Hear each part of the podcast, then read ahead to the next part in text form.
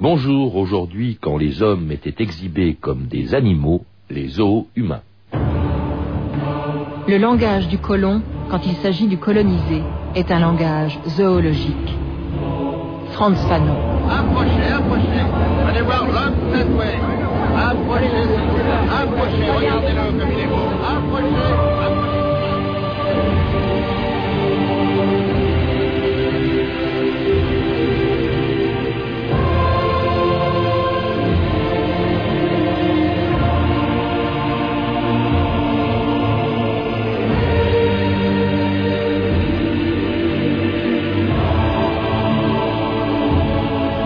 2000 ans d'histoire.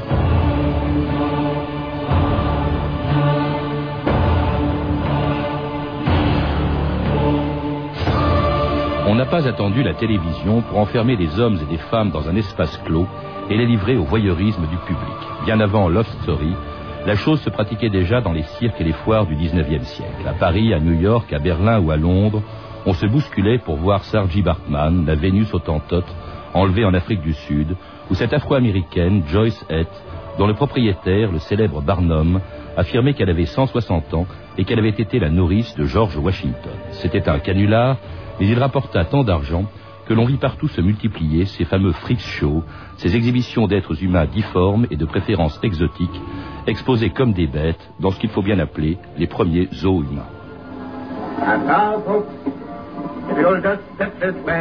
À présent, si vous voulez bien me suivre, vous allez voir la plus extraordinaire, la plus monstrueuse créature de tous les temps.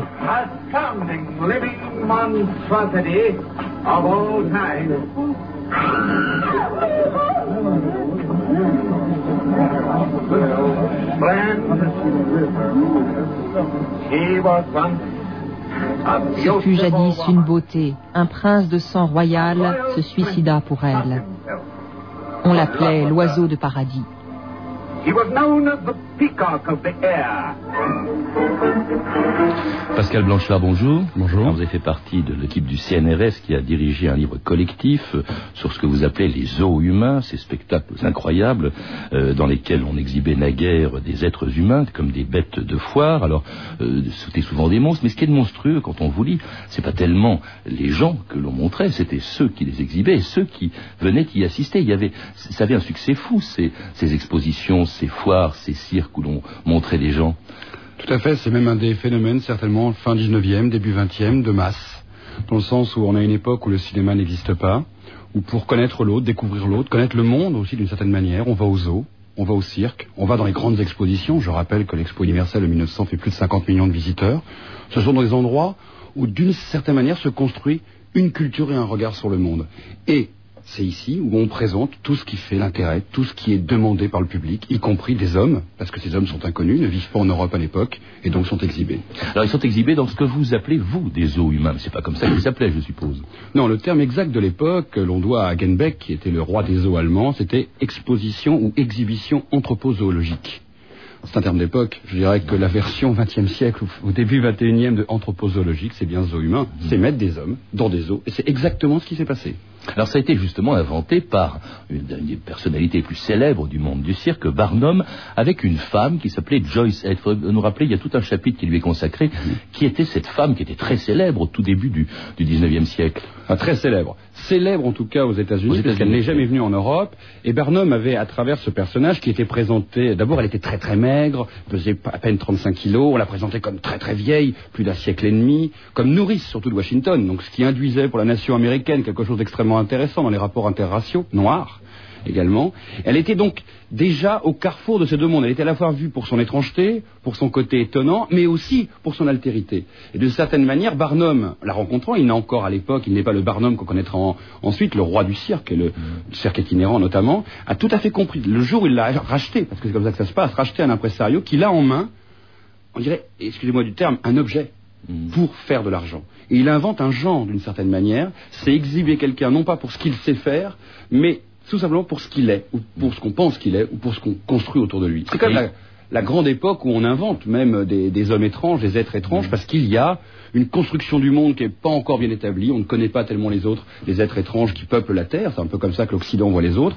Et ben dans ces États-Unis qui se construisent, il arrive avec cet être étrange qui, d'une certaine manière, raconte aussi l'histoire de l'Amérique. Et il la promène dans toutes les grandes villes du nord-est des États-Unis jusqu'au jusqu'à sa mort. Elle meurt et là, il utilise encore son corps. Il l'a fait euh, autopsier euh, euh, devant 1500 spectateurs, je crois que c'était au, au- au City Saloon de New York, Oui. euh, par un médecin. Alors lui, le médecin, il est honnête, il vend la mèche, il dit mais non, cette femme n'avait pas du tout 160 ans, mais 80 à peine. Donc il révèle que c'était un canular, mais c'est pas grave. Tout à fait. Il révèle un carrière devant un public qui a payé sa place. C'est-à-dire qu'il faut essayer d'imaginer aujourd'hui qu'on vient assister tout bêtement une- devant nous à une femme en train de se faire disséquer par un médecin et le public est là, a payé, regarde. Et d'accord, le médecin dit bon, alors, on a été un peu trompé euh, sur la qualité. Alors Barnum s'en sort avec une pirouette, mais en fin de compte, on se rend bien compte à ce moment-là que c'est donc pas très grave la vérité. Mm. L'important c'est qu'est-ce que chaque visiteur met dans le spectacle qu'il voit.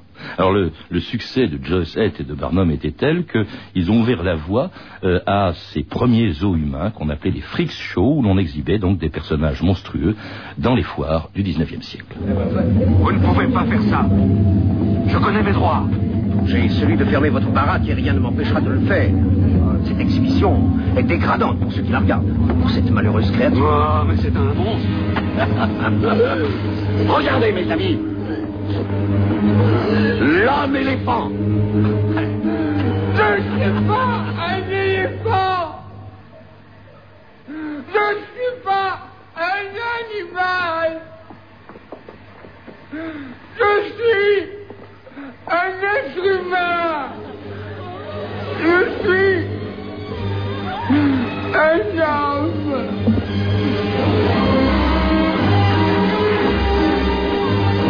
Vous avez reconnu bien sûr cet extrait du superbe film de David Lynch, euh, Elephant Man, qui a existé, hein, je crois. euh, C'est une histoire vraie. C'est euh, une histoire vraie.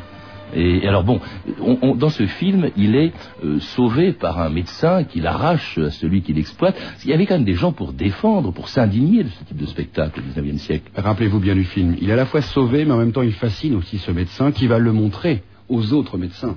C'est-à-dire qu'on voit bien qu'Elephant Man est basculé entre deux mondes, le monde du spectacle et le monde de la science. D'une certaine manière, tout le monde se l'arrache. Et c'est un peu le discours des œufs humains. C'est que le monde de la science est fasciné, il faut peut-être arrêter de les montrer comme ça, mais eux aussi veulent l'étudier, l'analyser, le mesurer exactement comme ils feront avec ces spécimens vivants présents dans les œufs humains. Et les mondes du spectacle disent oui, d'accord, mesurez-les, mais laissez-nous-les pour les montrer, pour faire de l'argent avec, parce que aussi le grand public veut les voir. C'est déjà un débat entre monde des savants et monde du spectacle, et au milieu de ça, on se retrouve dans une dialectique assez compliquée à l'époque. C'est euh, la science dit euh, on a besoin d'étudier pour savoir, et le monde du spectacle dit il faut montrer pour savoir. Beaucoup d'ambiguïté, donc, mais il y en a une autre aussi, euh, et qui est révélée dans, dans- dans ce livre euh, Zoo humain là, euh, que vous avez dirigé, c'est que euh, certains des gens qui étaient exhibés, certaines des personnes qui étaient exhibées, le faisaient volontairement. Il y avait des contrats qui étaient passés avec le patron propriétaire. C'était assez étonnant quand même. Bah, D'une certaine manière, ça, C'est pas forcément seulement des victimes.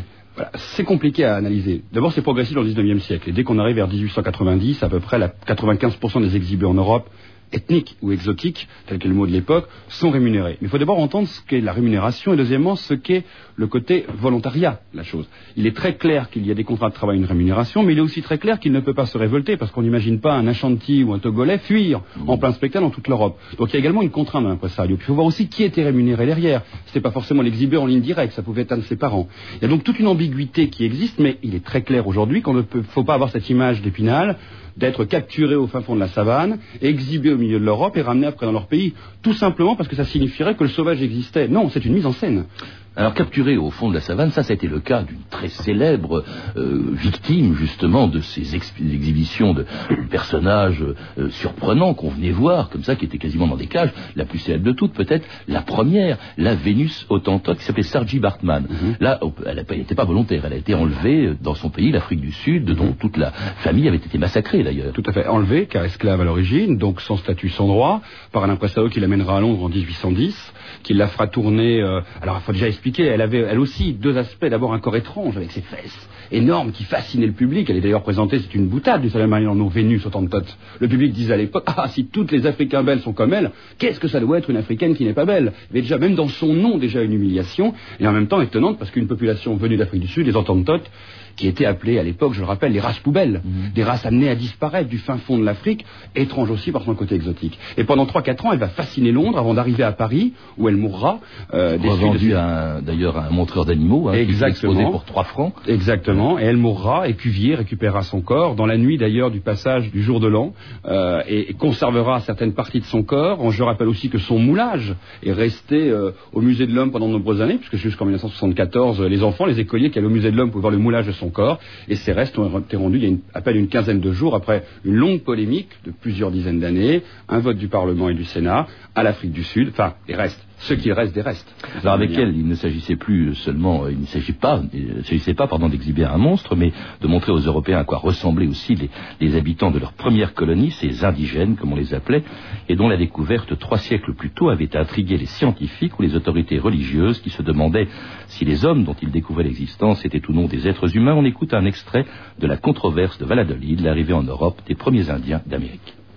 Ils arrivent de Mexico. Nous allons les examiner sans partialité. Dites-lui que nous le regardons. Tana watia di wikli makita klinwelon kichua. Kema chipewa. Ils sont habiles avec leurs pieds comme les singes. Quel est votre sentiment sincère, professeur Qu'ils sont d'une autre catégorie. Et nés pour être dominés. Ils sont sensibles à la douleur À la douleur, vous ne voudriez tout de même pas essayer ici, dans un monastère Oui, ils souffrent. Je puis vous assurer qu'ils souffrent comme nous, ils se plaignent quand on les frappe. Oui, mais la douleur morale. Est-ce qu'ils peuvent être une mélancolie Mais oui, je vous l'ai dit, et nous leur donnons toutes les raisons d'être tristes. Est-ce qu'ils souffrent d'être loin de leur terre Est-ce que l'on veut que Alors, c'était il y a quatre siècles, quand l'Espagne découvrait les premiers Indiens euh, d'Amérique, on ne les exposait pas encore en public, mais déjà on s'intéressait à eux et on pensait d'eux ce que devaient penser les gens qui assistaient au spectacle du 19e, où l'on voyait, là encore, des Indiens ou des Africains. Tout à fait. Et, en plus, comme la mise en scène renforçait ça, puisque c'était vraiment d'abord une mise en scène du regard, il jouait au sauvage parce qu'on s'attendait à voir du sauvage. Il jouait au cannibale parce qu'on demandait de jouer au cannibale. Donc on a une version plus populaire. Encore qu'il existe au XVIIe ou au XVIIIe, rappelons-nous les cabinets de curiosité, où déjà un public très élitiste euh, avait le loisir de venir découvrir des peuples étranges, ramener justement des premiers comptoirs ou des premières découvertes. Mais là, on rentre dans un phénomène de masse, et le phénomène de masse va avoir une tendance aussi à simplifier de plus en 19e. plus. Le 19e, l'exhibition. L'exhibition doit tout de suite être parlante. Si on parle de cannibales et de sauvages, ou de fiers euh, amazones, ou de d'indiens galibi étonnants, il faut que immédiatement, quand le public arrive au journal d'acclimatation, ça ressemble à ça. Donc là, on n'est même plus dans le discours des savants. Les savants, je dirais d'une certaine manière, s'occupent de ces spécimens vivants le matin.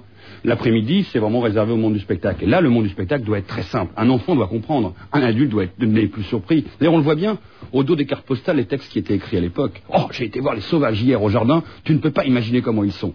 Et ça, c'est extrêmement important. C'est que d'un seul coup, on construit d'une manière très simple et très visuelle une culture populaire raciste. Tout bêtement raciste. On, euh, Pascal Blanchard, c'est qui? Qu'est-ce qui a commencé? Vous parlez euh, d'un, là encore, d'un homme de cirque. D'ailleurs, Karl Argenbeck, je crois que c'est le premier en Allemagne à avoir fait venir des gens, c'était des, des lapons, hein, c'était pas les colonistes, c'était des lapons qu'on faisait venir pour les montrer, pour les exhiber au public. Tout à fait. Hagenbeck a- vit à Hambourg et est spécialiste dans les zoos. Il ramène déjà beaucoup d'animaux du monde entier. Et d'un seul coup, il comprend, parce que Barnum va arriver en Europe avec ses spectacles, que le devenir n'est plus simplement à montrer des animaux dans les zoos, mais aussi de montrer des hommes.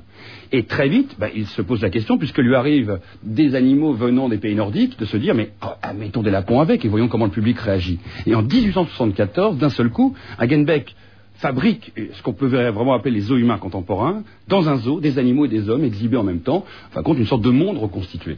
Et le succès est immédiat et, et populaire. Il fera après venir des Nubiens, près d'une cinquantaine de troupes sur, 60 ans- sur une soixantaine d'années. Mais ce qui est très important à comprendre, c'est que là où il va un cran au-dessus de ce qu'était la Vénus Autantote, c'est que lui n'amène pas simplement un ou deux individus, il amène Des groupes entiers, des familles entières. Et là, le, le débat n'est plus simplement de les étudier, mais de les faire vivre comme là-bas. Donc on est en train de construire une sorte de mise en scène qui précède le cinéma presque d'un demi-siècle. Comment expliquer ce succès, euh, Pascal Blanchard, qui était considérable au XIXe siècle On- Tout le monde se bousculait pour voir ces groupes, ces familles euh, venues d'Afrique euh, pour la plupart? Bon, la, la rencontre de trois choses. D'abord, une découverte de, de monde qu'on ne connaît pas. Dont, comme, aujourd'hui avec Love Story, quand on allume la télé pour regarder Love Story, c'est qu'on n'en a pas vu avant, donc on va voir euh, bêtement ça. Deuxièmement, un intérêt du voyeurisme, parce que c'est extrêmement important aussi, on va, s'installer deux heures pour regarder des gens qui ne font rien, faut quand même l'imaginer aujourd'hui, donc on n'est pas encore loin de Love Story. Et puis troisièmement, quelque chose qui, à l'époque, est important aussi, de se réassurer sur soi-même. D'une certaine manière, aller voir les sauvages Joso, c'est de se rassurer sur nous, dans une Europe qui est en pleine construction, une Amérique qui est en pleine construction, pour arriver à définir nos propres identités. Ce regard inversé qu'on oublie un peu, pour le visiteur, c'est de se dire Ah, ouf, moi je ne suis pas un sauvage comme ça. Et ça se construit, n'oublions pas les zoos humains, au même moment où se figent les frontières et les États en Europe. Et où Gobineau écrit son essai sur la supériorité des, des races humaines, ça justifie aussi la colonisation. Il y a aussi quand même, vous, vous le dites bien, euh, derrière tout ça, des fantasmes d'ordre sexuel. Eh, On est quand même face aux premières femmes nues vues en Europe. Genre, Est-ce qu'on imagine aujourd'hui que des enfants de 8-10 ans, dans un monde prude et chaste, on n'imaginerait pas une, entre guillemets, une blanche s'exhiber nue dans un jardin parisien. Mais il faut imaginer le scandale. Quand Matahari danse à deux minutes dans Paris, ça fait déjà un scandale au début du siècle. Ben là, en 1885, 90, dans toutes les grandes capitales d'Europe, vous avez des femmes nues au milieu des villes. D'où la, la curiosité, une curiosité évidemment qui va faire le succès de l'exposition coloniale de 1931 à Paris. Viens ma chérie, veux-tu que nous allions Alex, Alex, à l'exposition? Paraît qu'on voit des choses à sensation Alex, Alex, à l'exposition Toi qui aimes les voyages, c'est une affaire. Je te faire tout le tour de la terre. En allant de Vincennes à Charenton. Alex, Alex, à l'exposition ça y est, nous y voilà, regarde le monde qui rentre. Allons voir le Maroc, j'adore cette nation. Tu verras des Fatmas qui font la danse du ventre et des chèques qui ne sont pas des chèques sans provision. Là, c'est les nègres du Congo, ne les regarde pas trop. Sinon, demain, tu peux me croire, ça te donnerait des idées noires. Viens ma chérie, c'est plein d'animation. Alex, Alex, à l'exposition. Je veux te faire voir toutes les attractions. Alex, Alex, à l'exposition. Regarde ces chameaux et ces dromadaires. Ça me fait penser à notre propriétaire. Je ne savais pas qu'il était en pension. Alex, Alex, à l'exposition. France Inter, 2000 ans d'histoire. Aujourd'hui, les zoos humains. Et c'était Henri Alibert vient à l'exposition, une chanson écrite à l'occasion de l'exposition coloniale de 1931, où l'on venait voir, on vient de l'entendre, un pêle-mêle des chameaux et des Marocains, des dromadaires et des Congolais. C'était vraiment, effectivement, un zoo humain. C'était le plus grand zoo humain, en tout cas, que la France ait, ait construit, puisque c'est aussi, on l'oublie très souvent, la plus grande exposition du XXe siècle qui a eu lieu en France. Et on avait reconstitué à la fois tout l'empire colonial français, et un certain nombre d'autres puissances coloniales étaient présentes. On a du mal à l'imaginer aujourd'hui, mais c'est à peu près la surface équivalente à Disneyland aujourd'hui, en termes de reconstitution, le temple d'Angkor, euh, les grandes murailles soudanaises, les souks tunisiens.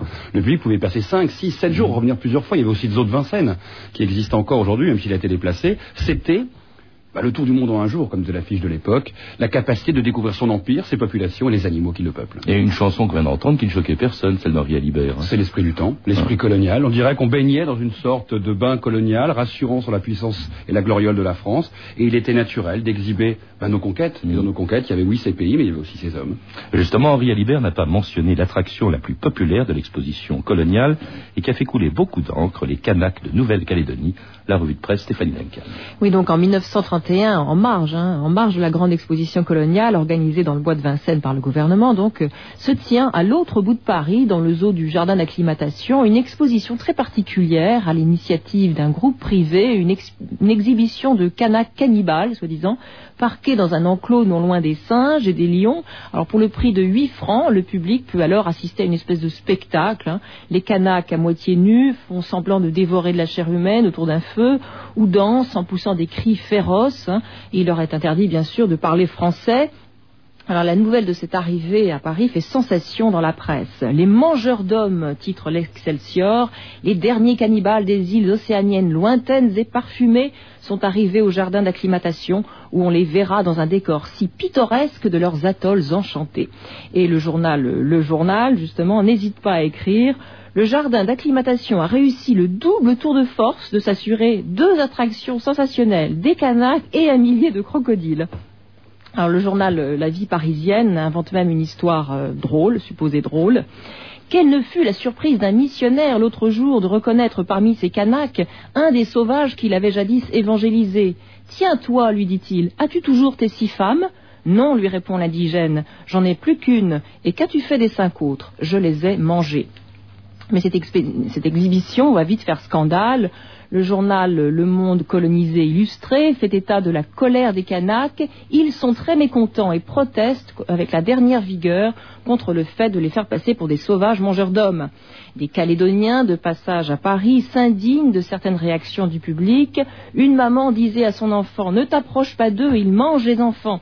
Ils protestent aussi auprès des autorités contre, je cite, ces exhibitions mensongères et grotesques un article d'Alain Lobreau dans le magazine Candide va lancer la campagne de presse. Le journaliste raconte sa surprise de rencontrer aux eaux parmi ces mangeurs d'hommes une vieille connaissance de Nouvelle-Calédonie, un certain Prosper, employé à l'imprimerie de Nouméa. Prosper, dans son enfance, allait à l'école de la mission. Comme les enfants de France, il savait que ses ancêtres s'appelaient les Gaulois. Et je le retrouve cannibale, douze ans plus tard, à Paris. Donc face à la multiplication des protestations, le ministre des colonies, Paul Reynaud, décide un peu tardivement de s'occuper personnellement de cette affaire qui fait tâche bien sûr face à l'exposition coloniale. Il met en demeure l'organisme privé qui avait organisé donc cette exhibition d'exécuter rapidement les obligations qu'il avait contractées avec les Kanaks et d'assurer leur rapatriement. Il y avait quand même des gens pour s'indigner hein, de ce type d'exposition. Euh, Pascal Blanchard, on, entend là des, gens très choqués. Je crois que d'ailleurs vous dites que c'est quasiment la fin euh, de ces zoos humains euh, l'exposition coloniale du 31 les, années 30, entre bien d'ailleurs les États-Unis, toute l'Europe, à part la Suisse qui va continuer un peu à Bâle et à Zurich dans son zoo à avoir quelques exhibitions, on va en retrouver une ou deux dans le reste de l'Europe, notamment à Nice, dans le jardin d'acclimatation en 1934. Mais d'une certaine manière, il y a un arrêt brutal en, en 12, dans les 12 mois de l'année 31 dans toute l'Europe. D'ailleurs, cette troupe de Kanak va partir à Hambourg chez, Hagenbeck, ben, tout simplement parce que le public ne vient plus. Ça ne fait plus recette. Parce qu'il y a un nouveau vecteur qui fait beaucoup plus rêver, fantasmer sur l'autre et l'ailleurs, c'est le cinéma. Et que le public a le sentiment qu'en allant voir des films, il voit d'autres histoires, il va beaucoup plus loin et il voyage encore plus loin. D'une certaine manière, le zoo humain aussi rempli sa fonction. Je rappelle trois faits concomitants. En France, c'est l'apogée du colonialisme comme en Angleterre. Aux États-Unis, l'eugénisme s'est totalement imprégné de ces zoos humains et a construit un discours dont le grand congrès d'ailleurs d'eugénistes aux États-Unis aura lieu en 1931. Il a aussi rempli une fonction aux États-Unis. Et en Allemagne, c'est le fascisme. C'est les nazis qui arrêteront les eaux humains en, début 33, parce que la dernière exhibition aura lieu chez Hagenbeck avec des Tcherkesses en 1932. On voit qu'un peu partout, les eaux humains, d'une certaine manière, auront rempli aussi leur fonction sociale. C'est-à-dire construire une frontière invisible entre eux et nous, entre le nord et le sud, entre sauvages et civilisés. Et pourtant, Pascal Blanchard, vous dites que d'une certaine manière, on retrouve ce principe des eaux humains aujourd'hui encore sous d'autres formes. Vous dites très clairement que Loft Story, c'est une forme moderne au fond du zoo humain. Oui, parce qu'il s'appuie sur les mêmes mécanismes. Sauf que bien sûr là, on fait appel peut-être à autre chose. On ne construit pas la même identité. Encore qu'un jeune adolescent qui regarde Loft Story est en train de se rassurer sur lui-même, essayer de définir qui il est par rapport à ces êtres qu'on lui présente, qui ont été sélectionnés, qui sont enfermés, qui jouent un rôle, qui sont payés pour ça. D'ailleurs, je rappelle qu'on trouve l'enclos et les animaux, le petit espace avec Oui, Loana était volontaire. Hein, tout à fait. Et qu'on attend qu'une seule chose, c'est l'accouplement. Comme quand on allait au jardin d'acclimatation, on attend qu'ils s'accouplent. Le rime, enfin, oui. D'une certaine manière, on fonctionne sur des mêmes ressorts parce que ces ressorts-là étaient déjà présents avant Zoo Humain avec les humains ethniques, et sont encore présents après. C'est le voyeurisme, c'est cette attente passive devant quelque chose qui doit arriver face à des gens qui sont enfermés et qui se comportent entre eux d'une manière par définition étrange. Il y a une différence. Quand on allait voir les indigènes, entre guillemets, euh, à l'époque de l'exposition coloniale, on voyait l'étranger, des gens qu'on ne connaissait pas, des pays qu'on n'avait pas visités. Mhm. Là, on voit des gens d'une banalité euh, sidérale, sidérale sidérante. Euh, on se voit un peu, c'est presque un miroir. on se voit plus, on ne connaît plus notre voisin. le temps des mondes ruraux, on savait qui allait chercher le pain à 8h30, qui revenait du marché, c'est fini. Aujourd'hui, on, regarde ce qui nous manque, de l'intimement normal, mm. du banal. On ne l'a plus autour de nous. des gens de 50 ans, 60 ne savent plus comment des jeunes de 20 ou 30 ans vivent ensemble. D'une certaine manière, on est en train de produire ce que notre temps n'a plus, du banal. Et ça fascine parce que justement, c'est ce que les gens n'ont plus. Ils regardent ce qui leur manque. Hier, il nous manquait l'exotisme. Aujourd'hui, il nous manque la banalité de la vie. Alors, d'une certaine manière, oui, on pourrait dire, mais attendez, il faut quand même être stupide pour regarder Love Story. Mais il fallait aussi être stupide pour aller passer trois heures au jardin d'acclimatation, regarder simplement des échantillons en cage. Et stupide peut-être aussi pour aller devant la vitrine de Harrods, qui en ce moment expose une famille entière, je crois, dans les rues de Londres. hein. on, on la voit vivre sa vie de tous les jours, il y a des gens devant. Vous dites même que, d'une certaine manière, le voyage organisé dans des villages euh, exotiques, dans des pays étrangers, c'est un peu aussi le, le même type de spectacle. À ceci près, c'est qu'on ne fait plus venir maintenant euh, les exposés, si je puis dire, euh, chez nous. C'est les touristes qui se déplacent chez eux. Ce qu'on pourrait appeler le tourisme ethnique ou le tourisme d'authenticité. C'est-à-dire que le touriste qui débarque en pays Maasai, il veut voir du vrai Maasai. Mais pas le vrai Maasai qui existe dans le pays, le Maasai qui est dans la tête. Le touriste qui va au Club Med et qui à côté va faire une demi-journée dans un village africain, il veut surtout pas voir des gens habillés en Adidas ou en Nike. Il veut voir des Africains qui ressemblent à son modèle de l'Africain. Et celui qui va voir le village Maasai en Belgique, qui est encore ouvert en ce moment et qui l'été repart en pays Maasai, bah lui veut voir la même chose des deux côtés parce que sinon ça marche plus. Il veut voir de l'authenticité. Sinon il se retourne vers son organisateur et dit, hé, j'ai acheté un voyage pour voir des vrais noirs et là tu me montres des noirs comme ceux que j'ai en banlieue. Ça fonctionne plus. Et d'une certaine manière, là aussi le zoo humain a fonctionné, c'est qu'il a construit une culture du regard. Et aujourd'hui, l'authentique, c'est pas forcément l'authentique qui existait à l'époque, c'est l'authentique qu'on a dans notre tête. Et donc ça continue aujourd'hui. Ben, c'est assez effrayant, Pascal Blanchard. Je rappelle et je recommande d'ailleurs la lecture euh, d'un livre que vous avez, d'un ouvrage collectif que vous avez écrit aux éditions La Découverte, Zoo humain, de la Vénus Autantote au reality show. À lire également L'écran et le zoo, spectacle et domestication, des expositions coloniales à Love Story, un livre d'Olivier Razac édité chez De Noël. Vous avez pu entendre des extraits des films suivants Elephant Man de David Lynch et Fricks de Todd Browning, tous deux disponibles en cassette chez MGM Vidéo, et puis La controverse de Valladolid de Jean-Daniel Verreg, distribué en cassette par Arte Vidéo.